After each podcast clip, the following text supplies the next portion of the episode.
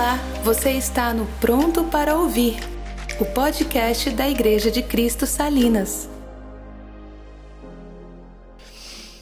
Pai, muito obrigado, Deus. Obrigado pela tua graça, pela tua misericórdia, pelo teu amor. Obrigado, Deus, porque a tua misericórdia se renova todo amanhecer, Pai.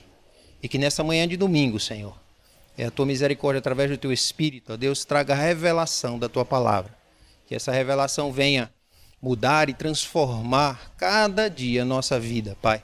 Que ela entre, ó Deus, que ela faça morada no nossa mente e coração e que sirva, Senhor, de, de estímulo, combustível, Senhor Deus, para que a gente continue caminhando no caminho, ó Deus, que leva a Ti, no caminho da salvação, Pai.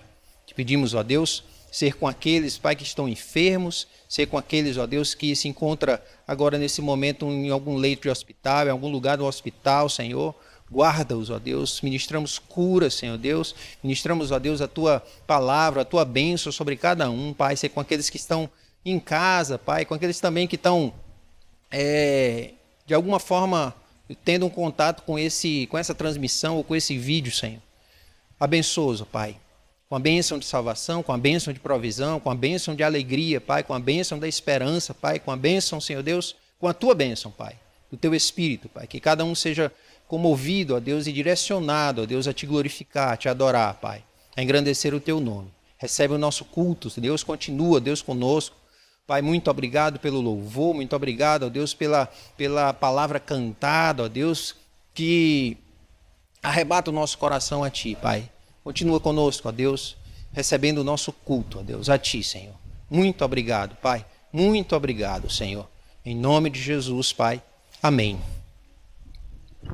É, a Melissa falou no domingo passado sobre a morte, né? E eu vou falar sobre ressurreição nesse domingo, né? Não, não a mesma coisa que eu falei no no domingo de Páscoa, né? Porque eu já preguei sobre ressurreição no domingo de Páscoa, mas a respeito da Páscoa, né?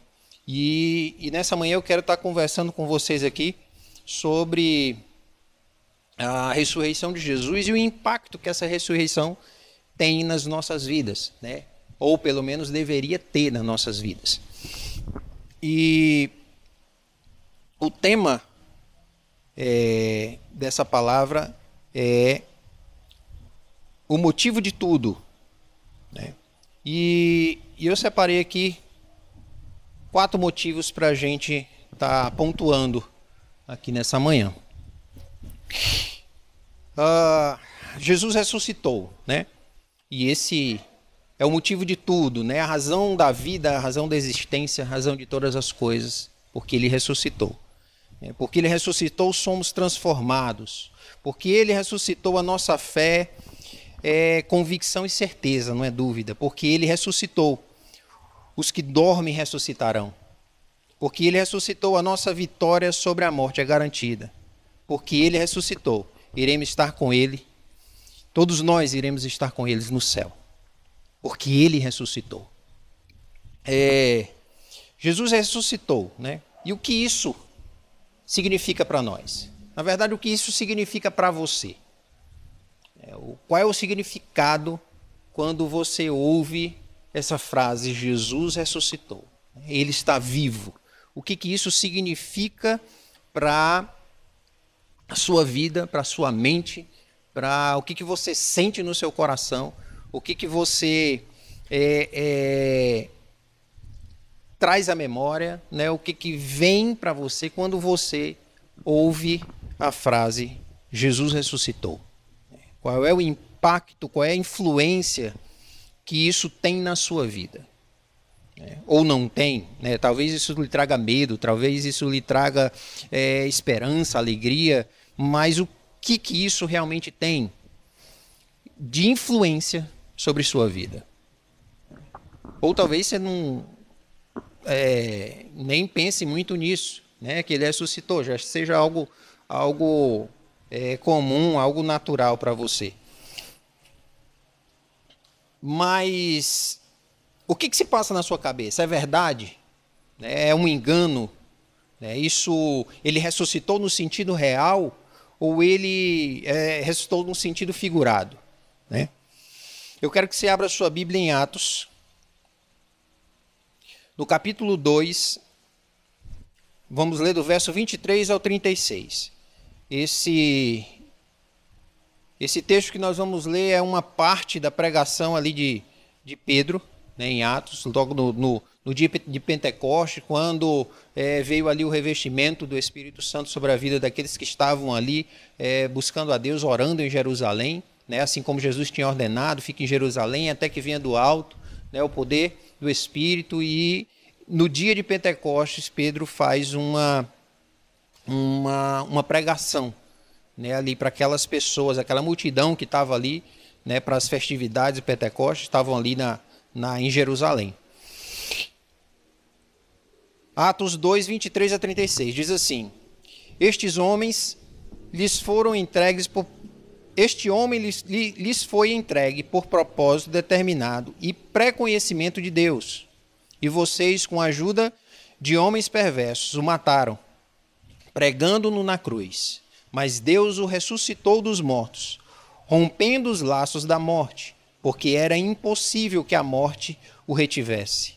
O respeito dele, a respeito dele disse Davi: Eu sempre via o Senhor diante de mim porque a ele está a minha direita. Não serei abalado. Por isso meu coração está alegre e a minha língua exulta. O meu corpo também repousará em esperança, porque tu não me abandonarás no sepulcro, nem permitirás que o teu santo sofra decomposição. Tu me fizeste conhecer cam os caminhos da vida e me acharás de alegria, e me encherás de alegria na tua presença. Irmãos, posso dizer-lhes com franqueza que, a, a, que o patriarca Davi morreu e foi sepultado, e o seu túmulo está entre nós até o dia de hoje. Mas ele era profeta e sabia que Deus lhe prometera sob juramento que colocaria um dos seus descendentes em seu trono.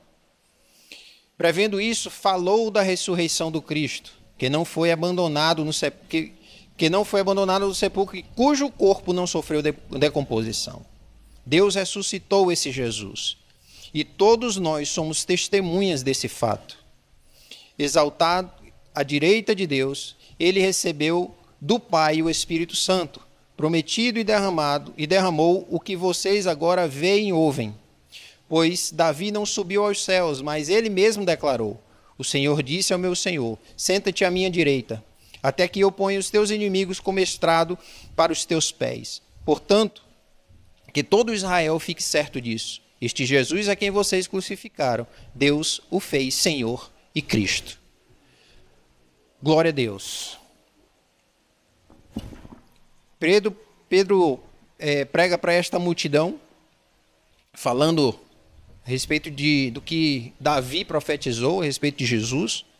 Ele é, faz esse discurso na frente daquela multidão, a multidão se arrepende né, diante desse fato.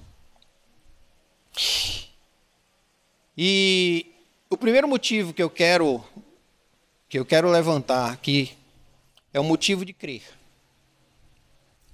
Alguns podem negar, né? algumas pessoas podem negar a ressurreição de Jesus. Algumas pessoas podem dizer que que ele não morreu, ele estava só desmaiado, né? E pode dizer que ele só desmaiou e depois levantou e saiu do túmulo. Mas isso não podia acontecer porque a morte de cruz era uma morte, é, vamos dizer assim, uma morte garantida. Não foi escolhida à toa.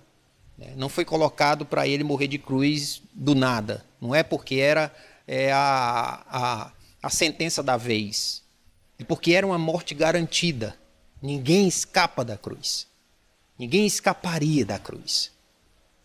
Jamais ninguém escapou dessa morte. Passou por um, por um, é, uma caminhada de dor, de, de violência, depois é pregado no madeiro e ali fica até não ter mais fôlego nenhum de vida. Então não tinha como ele ter desmaiado.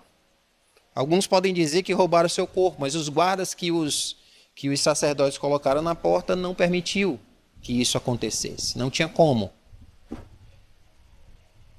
Alguns dizem que é coisa da religião, que é algo que o homem criou pela necessidade que tinha de acreditar em um ser superior. Hum, não importa o que falam, não tem como, como é, contestar um fato, porque a maior evidência, a maior evidência de que Jesus te, é, é, ressuscitou é o testemunho daqueles que o viram e falaram com ele. Contra isso ninguém pode contestar. Essa é a evidência mais eficaz, mais é, é, incontestável. São as suas testemunhas. São as pessoas que ouviram sua voz, que falaram com ele, que viram, que tiveram com ele. Jesus, depois que ele ressuscitou, ele teve umas 11 aparições. Ele, ele aparece a, a, as mulheres, né, a Maria Madalena, as mulheres, ele aparece aos discípulos. Em 1 Coríntios 15, do verso 4 ao 7, Paulo, quando ele está ali na defesa exatamente da ressurreição de Jesus, ele diz o seguinte: Foi sepultado e ressuscitou no terceiro dia, segundo as Escrituras, e apareceu a Pedro e depois aos doze. Depois disso, apareceu a mais de 500 irmãos de uma só vez, a maioria dos quais ainda vive, embora alguns já tenham adormecido. Depois apareceu a Tiago e então a todos os apóstolos. Jesus aparece várias vezes aos apóstolos. Ele aparece uma vez aos apóstolos sem Tomé, tá, tá junto, aí Tomé não acredita, ele aparece de novo depois que Tomé tá junto. Pede para colocar o dedo e tal. Então, é, essa é a evidência mais eficaz. Essa o testemunho daqueles que viram. Gente, preste atenção. Eles não tinham câmera, eles não tinham um gravador, eles não tinham é, nenhuma forma de registro disso. A única forma de registro era escrita. Jesus ressuscitou, isto é um fato. Isso é, isso está documentado pelas testemunhas. Isso não é uma é, é, uma historinha, isso não é uma, uma ideia, isso não é um algo para motivar, algo para estimular, isso é um fato. Isso é uma verdade. E esse é o fundamento, esse é o berço da igreja. A ressurreição de Jesus é o nosso fundamento como igreja. Paulo, é, em Coríntios, nessa defesa, ele disse: Jesus não ressuscitou, o que, que eu estou fazendo? O que, que eu. É tudo vão, é tudo. É, não, não, não tem razão de ser. Porque essa, essa é a, esse, esse é o fundamento do que nós cremos. Razão, é o motivo por que cremos. E isso é um fato. E se isso é um fato,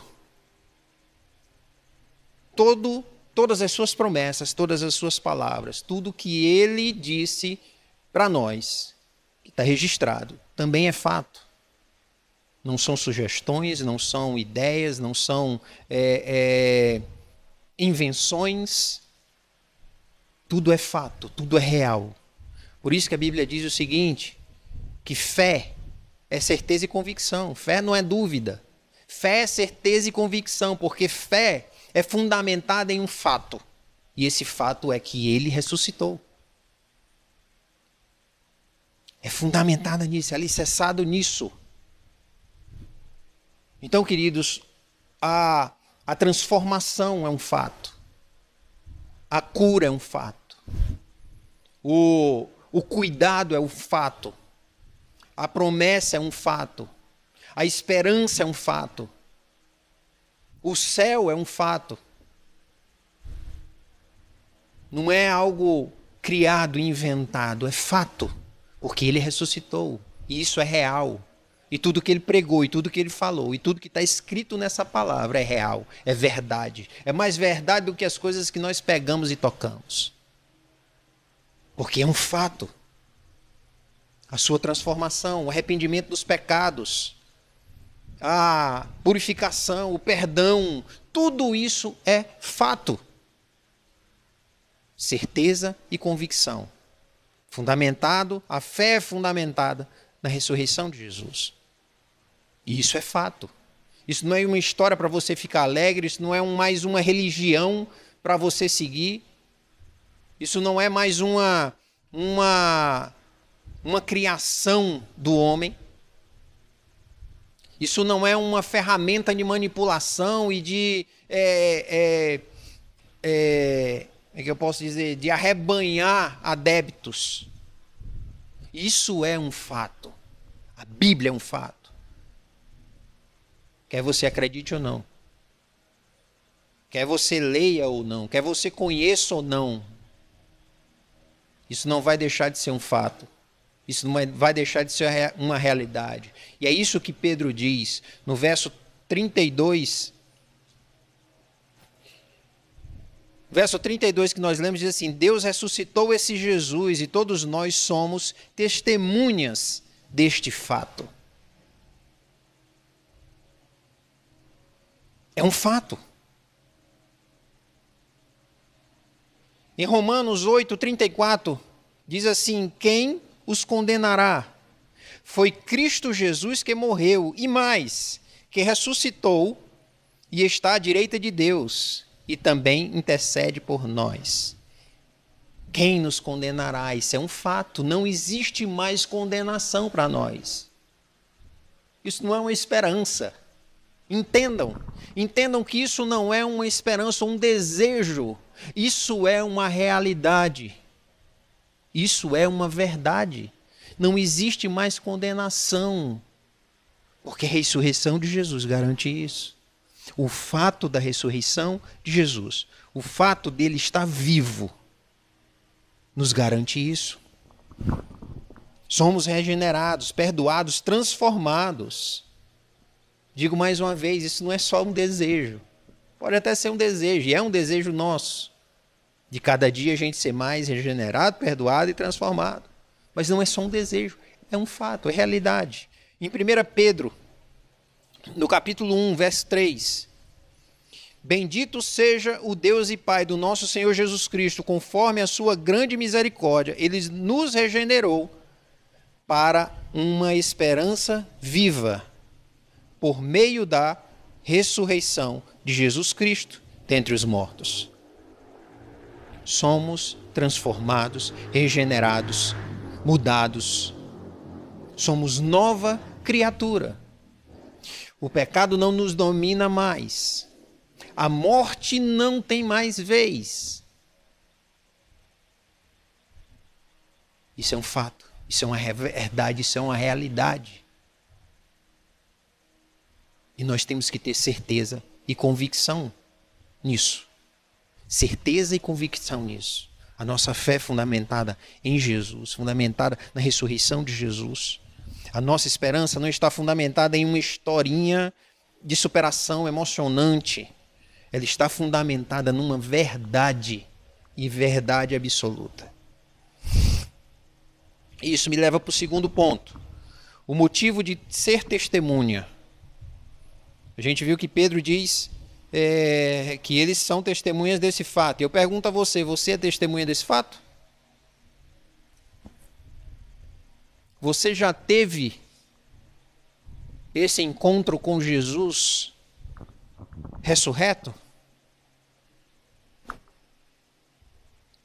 Você já se encontrou com ele, já teve um encontro com ele. Paulo vai ter seu encontro com ele mais na frente. Uma, uma forte luz vem sobre ele, ele cai do cavalo, fica cego, ouve a voz de Jesus é, chamando ali, perguntando por quê. Porque ele persegue a ele e tem o seu encontro. Eu não sei qual foi o, o formato do seu encontro. Mas eu sei de uma coisa: nós precisamos ser testemunhas desse fato. E a testemunha é, não é aquela, aquela pessoa que. Vou, vou dar aqui um exemplo. Digamos que tenha uma pessoa que foi condenada por um crime, né? E você vai ser testemunha dessa pessoa. E aí você vai dar o seu testemunho e dizer assim: não, essa pessoa ela é meu, meu vizinho e mora aqui no prédio, não ia mandar que eu e ela não, não é possível ela ter cometido esse crime, porque todo dia de manhã a gente se encontra aqui no elevador e eu dou bom dia, ele me dá bom dia, é uma pessoa super simpática. E não é possível que ela tenha feito esse, esse crime.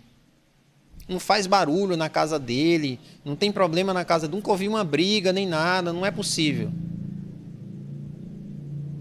Eu acho que esse testemunho é bem diferente daquele que convive. Né? E dizer assim: ele não pode ter feito esse crime porque eu estava com ele dentro da casa. Eu estava com ele. Eu sei quem ele é. Eu convivo com ele. Eu vivo com ele. E ser testemunha não é testemunha de algo ou de alguém que simplesmente a gente ouviu falar, ou vê de vez em quando, ou se encontra aos domingos. Ou vê o vídeo, a live no vídeo, um outro horário. Ser testemunha requer intimidade. Ser testemunha requer conhecer, estar tá junto. Romanos 10, no capítulo 8, no verso 17. Abra sua Bíblia aí.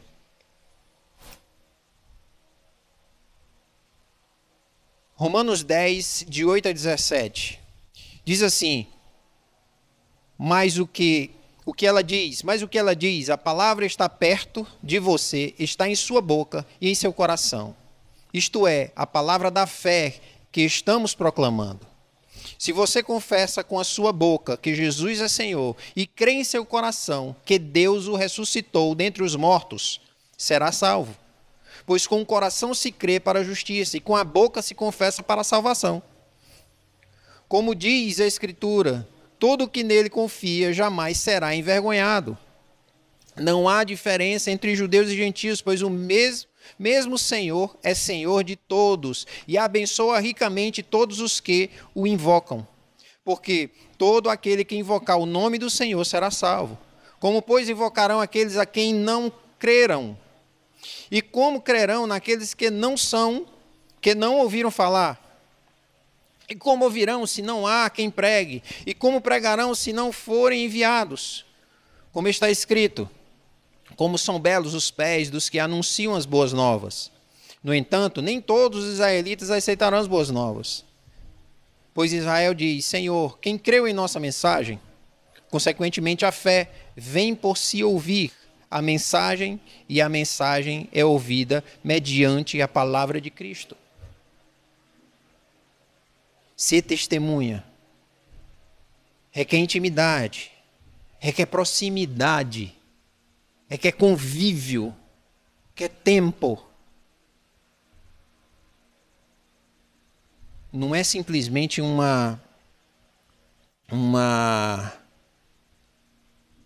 levantar de mãos, uma oração que foi feita. Agora eu faço parte da turma e estou aqui participando das programações e sou crente. Não, queridos.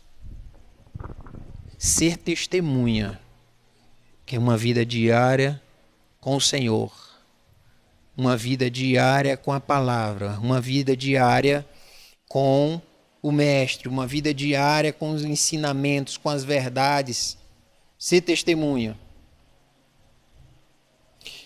do Evangelho de Jesus. Esse é o motivo da nossa vida, da nossa vida e pregação. Intimidade, intimidade. E quanto mais intimidade eu tenho, quanto mais contemplação eu tenho, mais senso de missão me vem. Não tem como, gente, não tem como eu contemplar a esse Jesus sem ser gerado em mim a missão. E a missão me traz para a contemplação. Porque ver vidas transformadas, ver o que o Senhor faz, me traz de novo a contemplação. E a contemplação me leva de novo para a missão. E a gente fica nesse ciclo. Se os nossos olhos estão em Jesus, se Ele é o motivo, a ressurreição, é o que nós professamos, é o que nós confessamos, é o que nós cremos. Nós estamos nesse ciclo de contemplação e missão, contemplação e missão. Eu não estou falando, gente, de dizer assim, poxa, eu vou propagar o evangelho, vou falar do evangelho porque eu sou um cara legal, honesto, eu sou um cara bom, que faça as coisas certinho e todo mundo vai olhar para mim e vai ver aquela luz diferente e vão querer é, ser igual a mim. Deixa eu falar uma coisa para você, muito legal isso. Mas esse não é o propósito. O propósito não é você ser um cara legal. O propósito não é você é, é, ser essa figura. O propósito não é as pessoas olharem para você. O propósito é você sair de cena e as pessoas olharem para Jesus. Ser um cara legal honesto, íntegro. Isso é consequência. Isso é consequência da minha intimidade, da minha entrega, da entrega da minha vida para Deus. Isso é uma consequência de ser uma testemunha. Mas os nossos lábios precisam confessar que ele ressuscitou. E dizer para todo mundo de que eu sou testemunha. Eu vi esse Jesus ressurreto. Eu vejo ele todos os dias. Quando eu acordo de manhã, eu já contemplo a sua face. Quando é à noite, eu custo a dormir porque eu quero fechar os meus olhos. Porque eu não quero fechar os meus olhos. E fechando os meus olhos, eu ainda quero sonhar com ele. Essa devia ser o nosso sentimento de contemplação. Isso nos leva a um senso de missão. Eu não posso falar de outra coisa. E tudo que eu falo precisa é, é, direcionar para esse Jesus ressurreto. Precisa terminar, todo assunto que eu converso precisa terminar em Jesus ressuscitou. Porque esse é o fundamento da nossa fé. Esse é o fundamento da nossa comunhão com Ele. Porque Ele ressuscitou. Eu creio, com a boca confesso, com o coração eu creio crer, certeza e convicção. Sou testemunha, sou testemunha disso. Eu vi e posso lhe dizer. Não é simplesmente o que ele fez por mim. O que ele fez por mim em consequência, por causa do seu amor. Mas o evangelho é Jesus ressuscitou. O evangelho não é ele vai lhe curar de todos os males, o evangelho não é ele vai lhe solucionar todos os seus problemas. O evangelho é Jesus ressuscitou, ele vive e todas as suas é, é, promessas de cura, promessas de, de cuidado, tudo está fundamentado nisso. Às vezes a gente faz o oposto.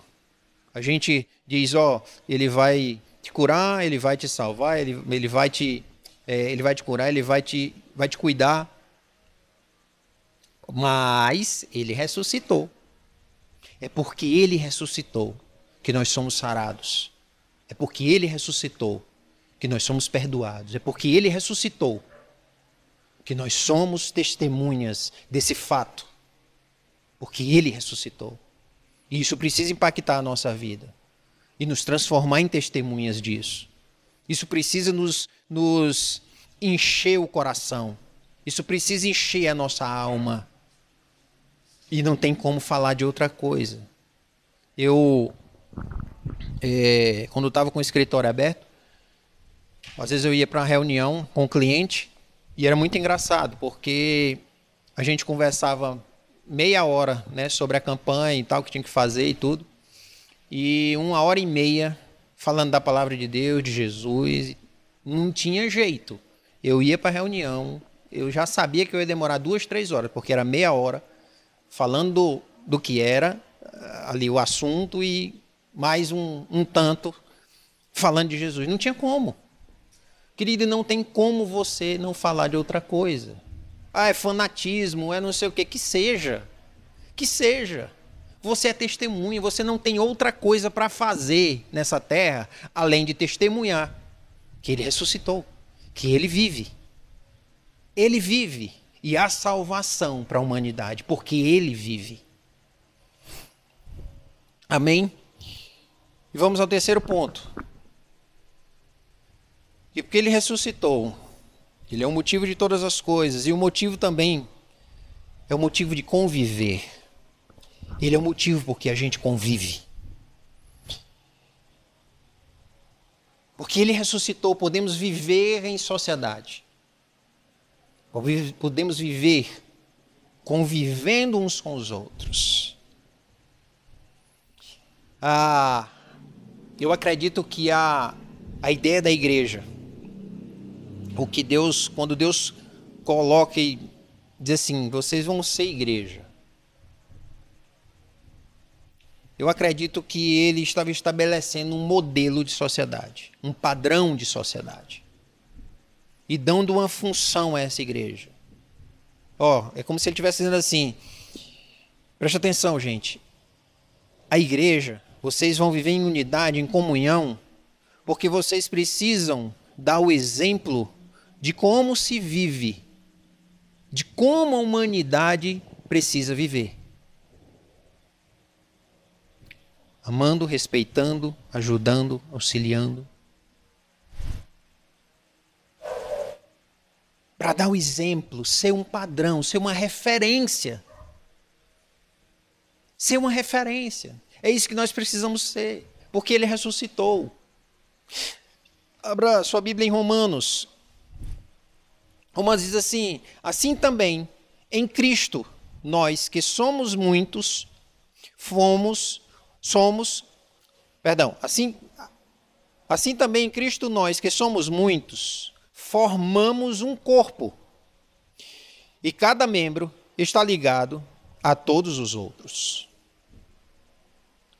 Essa essa unidade essa coisa é modelo, precisa ser um modelo para a sociedade.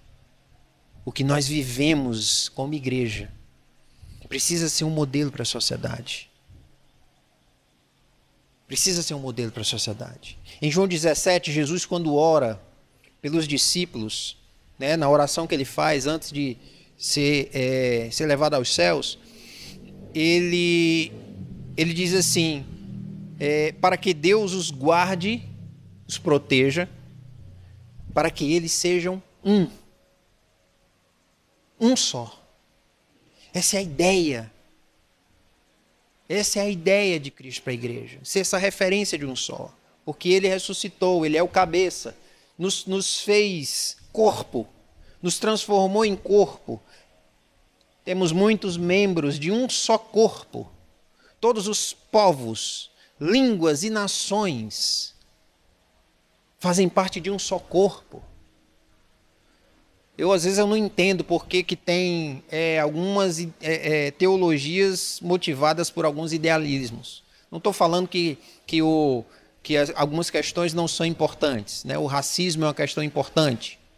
E é exatamente porque é uma questão importante que a gente não devia ficar rodando nesse, nessa, nessa coisa do racismo. É a cor, é a cor. Gente, só existe uma cor.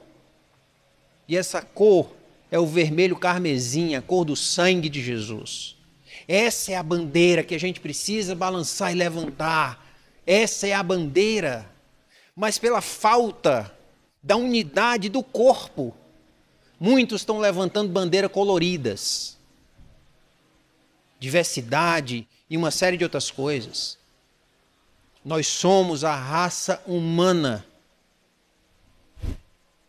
A raça humana. Nós somos imagem e semelhança do Deus Altíssimo. Se, disting, é, se faz distinção de, de gato, cachorro, é, cavalo, vaca. Imagem semelhança de Deus não se faz distinção. Somos um corpo. Somos criados com a centelha da vida. Foi soprada em nós fôlego de vida. Em nossas narinas, da humanidade inteira, foi soprado foi soprado vida, e essa vida vem de Deus para a humanidade. Somos todos um corpo. E precisamos estar em unidade em Cristo. Em Cristo. Essas, essas, é, essas coisas de diferenças sociais, raciais e uma série de outras coisas que nós vivenciamos e vemos nas igrejas. Isso é por culpa do pecado. A igreja deixou de ser o exemplo, deixou de ser a referência. Ele é o motivo da nossa convivência, ele é o motivo da nossa é, é, unidade, ele é o motivo. A ressurreição de Jesus é o motivo de sermos corpo. Não vamos perder tempo com, com, com essas questões, vamos ser igreja, vamos mergulhar nessa palavra, vamos mergulhar em Deus. Reconhecendo a ressurreição de Jesus, pregando isso, espalhando isso, porque isso vai promover unidade, isso vai promover a convivência, a união. É em Cristo. Não é nas ideias, nas ideologias, nas, nos piquetes, nas coisas. Não estou dizendo, gente, que não é importante, que você não tem voz de falar, que você não tem vez de, de discursar e, e colocar suas ideias. Não estou falando isso, gente. Eu estou falando que tudo isso, se fosse fundamentado na ressurreição de Jesus, porque ele vive, a gente viveria unidade. A igreja seria o exemplo de comunhão, de unidade. A igreja seria essa referência. E se tivesse qualquer questão aí fora, racial ou, ou, ou social ou qualquer coisa, as pessoas iriam para a igreja saber como era o certo. As pessoas olhariam para a igreja para ver como é que se resolve, para ver como é que se convive, para ver como é que se caminha nessa terra. Porque ele ressuscitou. Porque ele ressuscitou, nós precisamos voltar os nossos olhos para ele, para a ressurreição, porque nele se resolve todas essas questões. E precisamos praticar e conviver isso. Se você tem alguma coisa contra o seu irmão por causa da cor dele ou por causa da classe social dele, se converta, meu querido, se converta pelo amor de Deus, porque você não conhece o Jesus ressuscitado. Se converta. Ah, porque ele é rico, eu não vou chegar perto. Ah, porque ele é branco, eu não vou fazer. Ah, porque ele é negro, eu vou fazer não sei o quê. Ah, porque ele é pobre, eu vou. Se converta. Por favor, se converta. Porque ele é o motivo da gente ter um bom convívio. Ele é o motivo para a gente em casa ter paz e ter um, ter um bom convívio com nossos cônjuges. Ele é o motivo. Ele é o motivo. Eu não conheço o seu marido, sua esposa, eu não conheço. Mas se ele é crente e lhe dá trabalho, e ele realmente é crente, pode ter certeza que sem Jesus ele ia ser muito pior. Então dê glória a Deus por ele. Dê glória a Deus por ele. Porque ele ressuscitou. E ele faz parte do nosso convívio familiar, ele faz parte do nosso convívio é, é, social, ele faz parte do nosso convívio, seja na faculdade, na escola, no trabalho, seja onde for seja onde for. E vamos para o quarto e último ponto. O motivo para conhecer. A ressurreição de Jesus fecha um ciclo do conhecimento, fecha o ciclo do ensino. É, em Lucas 24, do, no, do verso 25 ao 27, diz assim: ele lhes disse: Como vocês custam a entender e como demoram a crer em, é, em tudo o que os profetas falaram. Não devia o Cristo sofrer essas coisas para entrar na sua glória? E começando por Moisés e todos os profetas, explicou-lhes o que estava, é, o que constava a respeito dele em todas as Escrituras. Isso aqui é, um, é parte do, do, do encontro de Jesus com os dois discípulos a caminho de Emaús. Os discípulos estavam caminhando ali meio triste, né, ouviram a notícia de que não tinham achado o corpo de Jesus, e algumas mulheres estavam dizendo que ele não estava no, no sepulcro. E Jesus tem um encontro com eles, eles não reconhecem Jesus, e eles falam, ah, por que vocês estão aqui e tudo e tal, e conversando com eles, eles dizem, não, é porque você não ouviu falar a respeito de Jesus, que foi morto, os acontecimentos que tiveram, e tal, tal, tal. E, e aí eles dizem assim, e, e aí crucificaram Jesus, e nós que pensávamos que ele, ser, ele seria o restaurador de Israel. Aí Jesus vai e diz isso. Jesus vai e diz: não estava escrito que ele ia passar por tudo isso. Não estava escrito. Todos, as escrituras, toda a escritura fala a respeito dele. Toda a palavra fala a respeito dele, da sua ressurreição. Assim como a gente lê o texto, Davi profetiza. O texto de Atos fala que né, Pedro pregando, fala que Davi profetizou. Toda a palavra fala a respeito de Jesus. E a sua ressurreição fecha esse ciclo do conhecimento. O Novo Testamento, preste atenção nisso, o Novo Testamento ele é o conhecimento do Antigo Testamento, fundamentado na ressurreição de Jesus. Vou repetir: o Novo Testamento é o Antigo Testamento fundamentado na ressurreição de Jesus. O que, o, que os, o que os apóstolos escrevem, as cartas que são escritas, coisas que são escritas, simplesmente a revelação que eles estão tendo do Antigo Testamento. As revelações que eles estão tendo do Antigo Testamento começa aqui em Pedro. Começa aqui Pedro falando de Davi. Davi estava falando de Jesus. Abre o entendimento de Pedro. O Espírito Santo abre o entendimento de Pedro. E ele fala, fala ali e tal, e Davi falou. Antes Pedro não estava. A ressurreição de Jesus abre essa porta. Porque ele fecha o ciclo do conhecimento. Está consumado, está completo, está feito a restauração, o perdão, a transformação, o conhecimento, se fecha tudo ali.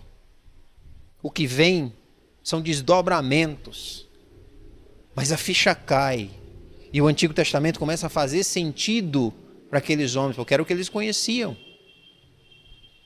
Começa a fazer sentido. Tudo está fundamentado na ressurreição de Jesus. E nós temos essa revelação disponível para nós. Disponível. Nós temos disponível, basta a gente buscar. Conhecer e prosseguir em conhecer. Sabe por quê, queridos? Porque o crente débil, ele fica como aqueles homens no caminho de Emaú, triste.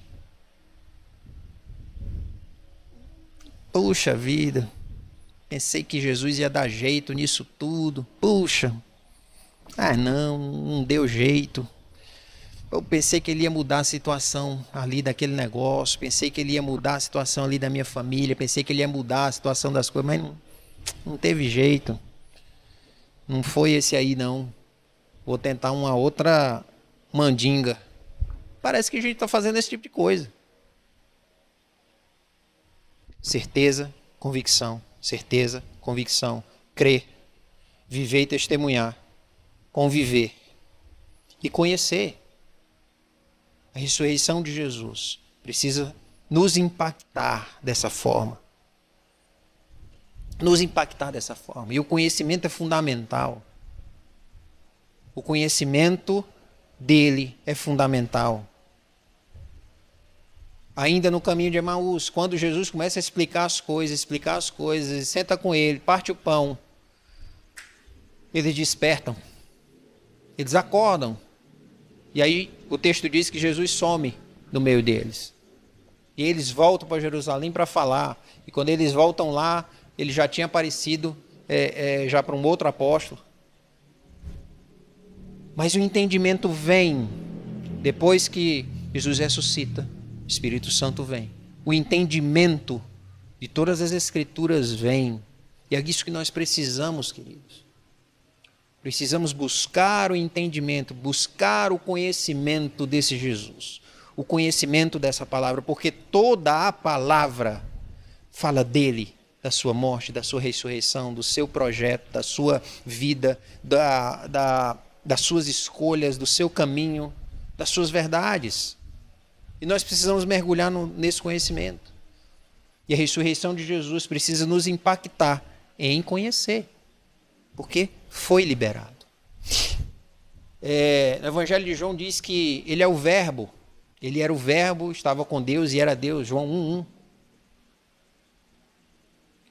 Imagine que esse verbo ele também sofre uma mudança. Esse verbo ressuscitou. Esse verbo ressuscitou. Ele não é o Jesus do profeta, ele é o Jesus do novo conhecimento, o Jesus da nova aliança. A nova aliança traz um novo conhecimento, uma nova revelação. Não é diferente. Não é uma revelação diferente. É um renovo dessa revelação. Porque a Bíblia fala a mesma coisa. E nós precisamos mergulhar nesse conhecimento. E o meu desejo para você é que a ressurreição de Jesus tenha esse impacto na minha, na sua vida que a ressurreição de Jesus tenha essa encontre esse lugar permanente no nosso coração, na nossa mente e nos nossos lábios. Que nós sejamos esses é, essas testemunhas vivas dessa esperança, crendo que não é historinha para o boi dormir, crendo que é um fato, crendo que as suas palavras são reais, verdadeiras e têm poder. Tem poder tem poder e só vai aproveitar esse Jesus quem crê. Quem se achega a Ele, quem o busca. E eu quero orar agora nesse momento. Coloca a tua vida diante de Deus. Se você não conhece Jesus, está assistindo aí na sua casa ou em algum lugar, coloca a tua vida diante de Jesus, porque Ele ressuscitou para que você tivesse vida ele ressuscitou para que você tivesse é, eternidade. Fecha teus olhos, vamos orar a Deus. Senhor Deus, em nome de Jesus, muito obrigado, Senhor, pela tua verdade, pela tua certeza e convicção, Pai. Obrigado, Senhor Deus, porque nós cremos em Ti. A tua palavra está nos nossos lábios e no nosso coração. A tua presença é real e verdadeira. Tu estás, ó Deus, no nosso meio, em nós, sobre nós, ao nosso redor. Tu preenches, Senhor Deus, tudo, Pai. Muito obrigado, Senhor, pela ressurreição. Muito obrigado pela nova aliança. Muito obrigado pelo novo tempo. Muito obrigado, Pai, pela revelação da tua palavra a nós, Senhor. Porque nós te conhecemos, ó Deus, e queremos te conhecer mais. Recebe, ó Deus, Recebe a nossa vida diante de Ti, Pai. Te peço pelos ó Deus, que porventura estejam entregando sua vida hoje. Recebe, ó Deus, os corações, recebe, ó Deus, cada um, Senhor. Que cada um possa crer e confessar. Crer no coração e confessar com a boca, Pai. Dia a dia. Que nós também, ó Deus, que já tomamos essa decisão, possamos viver assim, confessando com a boca crendo no coração e buscando, Pai. Renova os nossos relacionamentos porque Tu ressuscitou. Renova os nossos relacionamentos porque somos, somos corpo. Somos a Tua igreja. Que a nossa casa seja um exemplo de comunhão. Que a nossa igreja seja um exemplo de comunhão. Faz assim, ó Deus, conosco, Senhor. Em nome de Jesus, ó Deus, renova-nos, transforma-nos. Que a tua ressurreição esteja latente na nossa vida em nome de Jesus. Amém. Amém. Você também encontra essa mensagem em vídeo em nosso canal do YouTube, Igreja de Cristo Salinas.